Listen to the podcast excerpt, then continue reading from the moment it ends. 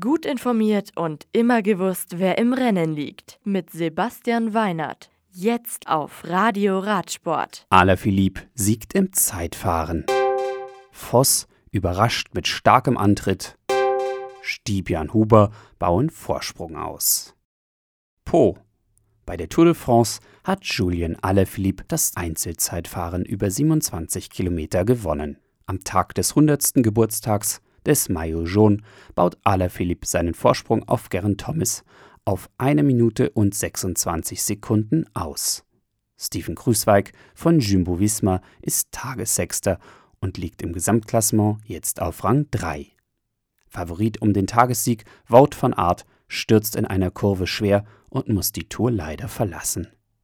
Peter Sagan bleibt in Grün, Tim Wellens im Bergtrikot und Egan Bernal gibt das weiße Trikot an Enric Maas ab.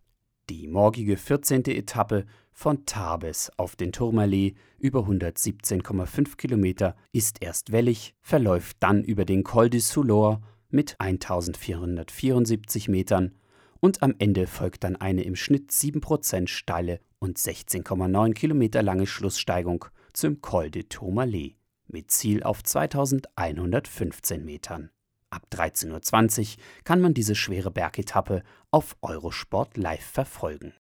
Po, das Rennen La Course bei Le Tour der Damen über 121 Kilometer gewinnt Marianne Voss von CCC Liv vor Lea Kirchmann von Sunweb und Cecily Utrup Ludwig von Bilia Pro Cycling. Trento. Die sechste Etappe der Maxis Transalp MTB Challenge geht mit einem Etappensieg für das Villiers Seven Seaforce Duo Ole Hem und Marco Rebagliati zu Ende. Simon Stibian Huber von Bulls bauen ihren Vorsprung in der Gesamtwertung auf über drei Minuten aus. Auf Tagesrang 3 kommen Daniel Geismeier und Jochen Kees von Centurion Vaudet. Bei den Damen können die Sebamed Scott Mädels Nina Hartleb und Elena Wagner einen weiteren Etappensieg für sich in Anspruch nehmen und auch ihre Führung in der Gesamtwertung behaupten. Das Radio für Radsportfans. Im Web auf radioradsport.de